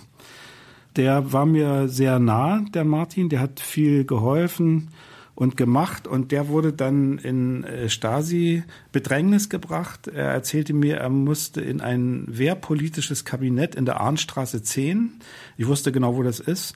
Und er erzählte, dort war er und die Gesprächspartner waren nicht Militärs, sondern Stasi-Leute und sie forderten ihn auf, doch mal aufzuschreiben, was er damals in Greifswald, das war noch vor meiner Zeit, im Gespräch mit den Holländern über militärische Erziehung der Kinder gesagt hätte. Und ich habe dann noch Rat geholt bei einem Oberkommissariat, der sagte zu mir, gebt den Jahr nichts Schriftliches. Und als Martin am 9.3.1982 zum zweiten Treffen dorthin musste, äh, ging er in dieses Haus, wo unter dem Dach das sogenannte Wehrpolitische Kabinett war. Und wenige Minuten später dachte ich, ich gucke mir das mal an. Ich öffnete das große Ackerbürgertor und überraschend stand dort unten in der ebenerdigen Vorhalle eine Handvoll MFSler im Kreis und unter ihnen dieser Student Martin. Und ich hätte mich jetzt zurückziehen können, aber spontan bin ich um diese Gruppe herumgegangen und später ist mir klar geworden, das war eigentlich ein Ritual. Ich habe den Kreis umrundet und guten Tag gesagt. Und damit, äh, biblisch gesprochen, kann man sagen, ist das Gefängnis gefangen geführt gewesen. Und als ich wieder draußen war, sagte Martin zu denen, das ist mein Studentenfahrer, der im Auto draußen auf mich wartet. Und dann sind wir zu mir gefahren, haben die Kreisdienststelle der Stadtsicherheit angerufen und Martin hat gesagt, ich bin hier bei meinem Studentenfahrer, er steht neben mir, ich möchte Ihnen mitteilen, dass ich zu keinem weiteren Treffen kommen werde. Und das hat da noch geholfen. Später hat man den Martin auch inhaftiert und er hat ein halbes Jahr gesessen und ähm, das hat ihm, ist ihm auch nicht so gut bekommen und äh, hat also es sehr schwer gehabt auf seinem weiteren Weg. Und dieser Martin, von dem kann ich noch erzählen, der hat Hoffeste veranstaltet. Da waren dann mal die Schweizer dabei, die gerade bei uns waren. Die haben gesagt, eine Freiheit haben wir aber nicht in der Schweiz. Da wurde Krach und Musik gemacht und das wäre also dort in der Schweiz mit Rücksicht auf die Nachbarn vielleicht gar nicht möglich gewesen. Und da kamen zwei Polizisten in dieses Hoffest, wo also, weiß ich nicht, 30, 40, 50 Leute sich drängelten. Und äh, die wollten natürlich äh, uns ein bisschen dämpfen und ein bisschen Angst machen. Und die hat der Martin mit in seine Wohnung genommen. Und nach ein paar Minuten kam er wieder raus und die Polizisten gingen wieder. Und dann hat Martin feierlich verkündet, das waren zwei Schauspieler vom Theater. und äh, die haben dann auch, äh, also Martin und seine zwei Freunde haben ein Buch gedruckt und das gab dann ordentlich äh, Ärger. Bei der Buchpremiere auf einem Dachboden wurde eine DDR-Fahne verbrannt. Und da kam es dann zu Inhaftierungen. Und die drei, äh, vor allem, die das Buch gemacht hatten, die hatten eben äh, schon Stress und wurden teilweise inhaftiert. Ich habe dann einmal den Martin besucht zu Hause. Da war eine Szene wie äh, in einer richtigen Diktatur. Also die DDR würde ich schon sagen, war eine kommode Diktatur. Und da hat der Martin Texte, auch seine Gedichte möglicherweise in Plastiktüten äh, verstaut, die in eine lederne Aktentasche äh, getan und die Aktentasche unter den sozusagen Wasserspiegel des Plumpsklos, also wo die Fäkalien waren, unter den Spiegel gehängt an einen Haken, weil er wusste, wenn jetzt die nächste Hausdurchsuchung kommt, sollen die das nicht finden und mir abnehmen. Und das war irgendwie eine bizarre Szene, die man dann auch schon mal in der DDR so erleben konnte. Nach der äh, Freiheitsrevolution habe ich ja meine Stasi-Akte eingesehen und habe gelesen, dass man mir also auch eine besondere Betreuung und Beobachtung hat angedeihen lassen. Hinweise kompromittierenden Charakters sollte man erarbeiten. Ich hatte schon erwähnt, dass man mir versucht, einen schlechten Leumund zu verschaffen, mich zu kriminalisieren. Dann hat man Post- und Telefon überwacht, das heißt MPZF und 26a-Maßnahme und sich um die konspirative Beschaffung von Dokumenten bemüht.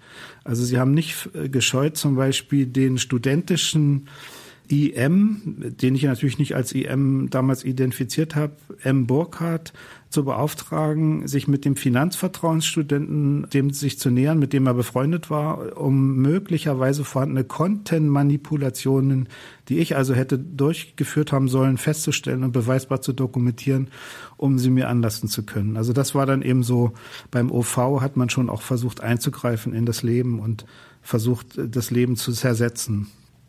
Und dann finde ich in meiner Akte äh, immer wieder den Hinweis, dass äh, die Leitungssituation in der ESG instabil zu halten ist und auch kompetente kirchenleitende IM den Auftrag hatten, mich zu disziplinieren. Das kommt immer wieder vor. Interessant war dann für mich, dass ich äh, nach dem Strafgesetzbuch der DDR gegen diesen und jenen Paragraphen verstoßen hätte. Ich habe das mal zusammengezählt. Das war ein Gesamtwert von achteinhalb Jahren Gefängnis. Das war genau dieselbe Summe, zu der mein Vater schon verurteilt war. Und die Schwäche der DDR am Ende hat also vielleicht verhindert, dass ich nicht inhaftiert wurde. Interessant war dann auch nochmal die zentrale Karteikarte der Stasi zu sehen. Ich habe das dann immer gesagt, das sind meine Orden, die ich in der DDR gekriegt habe. Da stand ich sei Pazifist, Träger und Verbreiter von PID, das ist politisch-ideologische Diversion in der DDR. Ich sei Inspirator und Organisator von PUT, PUT, das ist politische Untergrundtätigkeit und Inspirator und Organisator feindlich negativer Zusammenschlüsse, Friedensdienstarbeit, aktive Kraft im kirchlichen HAK, also Hochschularbeitskreis in Klammern ESG. Und das ist natürlich alles zu viel der Ehre. Ich war kein politischer Untergrundtäter und ich war, naja, politisch-ideologischer Diversant vielleicht. Aber das ist natürlich äh, alles etwas bizarr. Also wenn man sich dann so beschrieben findet. Eine Geschichte war auch noch interessant. Wir hatten das Künstlerpaar Kraftsche Clear, die ja auch im Westen relativ bekannt waren, eingeladen, die sehr kritische Theaterstücke aufführten. Und an dem Morgen rufe ich Freier Clear in Berlin an, sage, Freier, ihr kommt ja heute Abend. Nein, Haro, wir wollen nicht kommen. Dies und das und nein. Und ich habe sie dann überredet, dass sie doch kommen. Dann hatten wir, es gab also sechs Gründe dagegen, dass sie kommen. Zweitens unsere eigene Angst, wenn man die einlädt, gibt's Ärger. Drittens äh, hat ein Konsistoriat mich angesprochen, hat gesagt, Haro, du kannst die nicht auftreten lassen, du musst du wieder ausladen. Ich sage, nee, die stehen auf dem Programmzettel von der Friedensdekade, die kommen heute. Und dann hat er gesagt, das ist nicht nur meine Meinung, dass die nicht auftreten dürfen, das ist auch die Meinung des Konsistorialpräsidenten XY, der will das auch nicht. Da habe ich gesagt, die kommen trotzdem. Dann hat er gesagt, es ist nicht nur unserer beider konsistorialer Meinung, sondern der äh, Mensch in Rostock, der für Religionsfragen zuständig ist, Herr Macht hieß der, der will das auch nicht. Äh, und dann sage ich, na, die kommen trotzdem. Und dann sagt er, aber Herr Haas, der Innenpolitiker, der Innenminister des Bezirks Rostock, der will das auch nicht. Und da haben wir das durchgesetzt und haben die auftreten lassen. Und am nächsten Tag kommt zu mir in die Wohnung ein Konsistorialrat, also nicht einer der beiden, die das verbieten wollte, ein dritter, er rieb sich die Hände und sagte, Haruna, das haben wir wieder gut hingekriegt, dass die hier in Greifswald auch während der Friedensdekade auftreten konnten.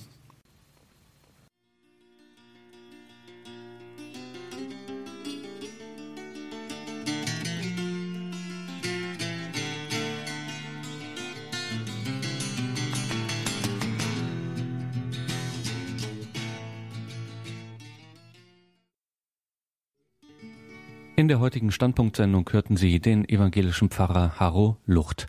So habe ich es erlebt aus einem Christenleben in der DDR. Wir durften teilhaben an seinen Erinnerungen. Danke Ihnen, liebe Hörerinnen und Hörer, fürs Dabeisein. Sie können wie immer eine CD von dieser Sendung bestellen bei unserem CD-Dienst oder sich diese Sendung downloaden auf unserer Homepage horeb.org. Danke, Pfarrer Lucht, dass Sie uns mitgenommen haben in diese Zeit. Es war sehr spannend, Ihre Geschichten zu hören, was Sie erlebt haben und wie das eben so war in dieser Zeit. Sie haben mal an einer anderen Stelle, wo Sie über Ihre Zeit in der Studentengemeinde geschrieben haben, ein Resümee kann man sagen oder eine kurze Betrachtung darüber, was es hieß, als Christen in der Nachfolge zu stehen in dieser Zeit, äh, haben Sie einen Text vorbereitet. Und zum Ausklang dieser Sendung wäre es schön, wenn wir an diesen Gedanken auch nochmal teilhaben könnten. Ja, wir haben versucht, in der Nachfolge zu leben. Wir haben gelebt und gefehlt, geliebt und gelitten. Wir, die evangelische Studentengemeinde in ihrer überwiegenden Mehrheit, haben zwei Wege gemieden, hielten es nicht für möglich, Duckmäuser oder Dunkelmänner zu sein. Wir wollten uns zum einen nicht darauf beschränken, nur hinter vorgehaltener Hand im stillen Kämmerlein zu klagen und zu jammern. Und wir hielten es für ausgeschlossen, mit dieser beängstigenden Macht, wie Biermann mal gesagt hat, der Dra-Dra, dieser Drachen, mit ihm konspirativ zu verhandeln, ihn nachts im Wald mit Informationen zu füttern, um ihn gnädig zu stimmen oder einen Vorteil herauszuschlagen. Was wir ihm zu sagen hatten, haben wir in aller Öffentlichkeit kundgetan, wo es möglich und nötig war, von Angesicht zu Angesicht. Es war eine Zeit der Bewährung und eine der noch größeren Bewahrung. Gott hat väterlich seine Hand schützend über uns gehalten. Im Nachhinein dürfen wir nichts als dankbar sein, dass es uns erspart blieb, den Flötentönen der DDR-Demagogie gefolgt zu sein. Es war vielleicht nicht nur unser Verdienst. In den 80ern war es möglicherweise schon sehr schwer geworden, der Zwangsbeglückung der SED zu erliegen. Ein System, das sich selbst anpries, der Lebensbejahung zu dienen, war von immer mehr Menschen als lebenszerstörend erfahren und durchschaut worden. Ausgerechnet die verfemten Christen, denen man allzu gerne hinterwäldlerische Lebensfremdheit zuschrieb, haben das wirkliche Leben mit seinen Widersprüchen ernst genommen und abgebildet, ihm gelassen Lebensfreude und Lebensmut entgegengesetzt. Unser Maßstab war nicht der Erfolg. Christliche Ethik fragt ja nicht utilitaristisch nach dem, was hinten rauskommt. Sie fragt vor allem danach, wie das, was uns als Herausforderung begegnet, ohne Beschädigung der beteiligten Seelen bewältigt werden kann. Deshalb hatten wir auch kaum Opfer an Ehrlichkeit oder Solidarität zu erbringen. Wir hatten als Christen das Glück, einfach Jesus Christus, Gottes großem Menschenlehrer, ebenso fröhlich wie ernsthaft zu folgen. Wie Paulus haben wir Kreuz und Auferstehung Jesu Christi am eigenen Leibe getragen. Oft waren wir niedergeschlagen, aber nicht besiegt, bedrückt, aber nicht gebrochen. Alles in allem durften wir in der Nachfolge Jesu, in seiner Nähe und in der Gemeinschaft aufrechter Christenmenschen und anderer Aufrechter einen Vorgeschmack auf Gottes kommendes Reich erhalten.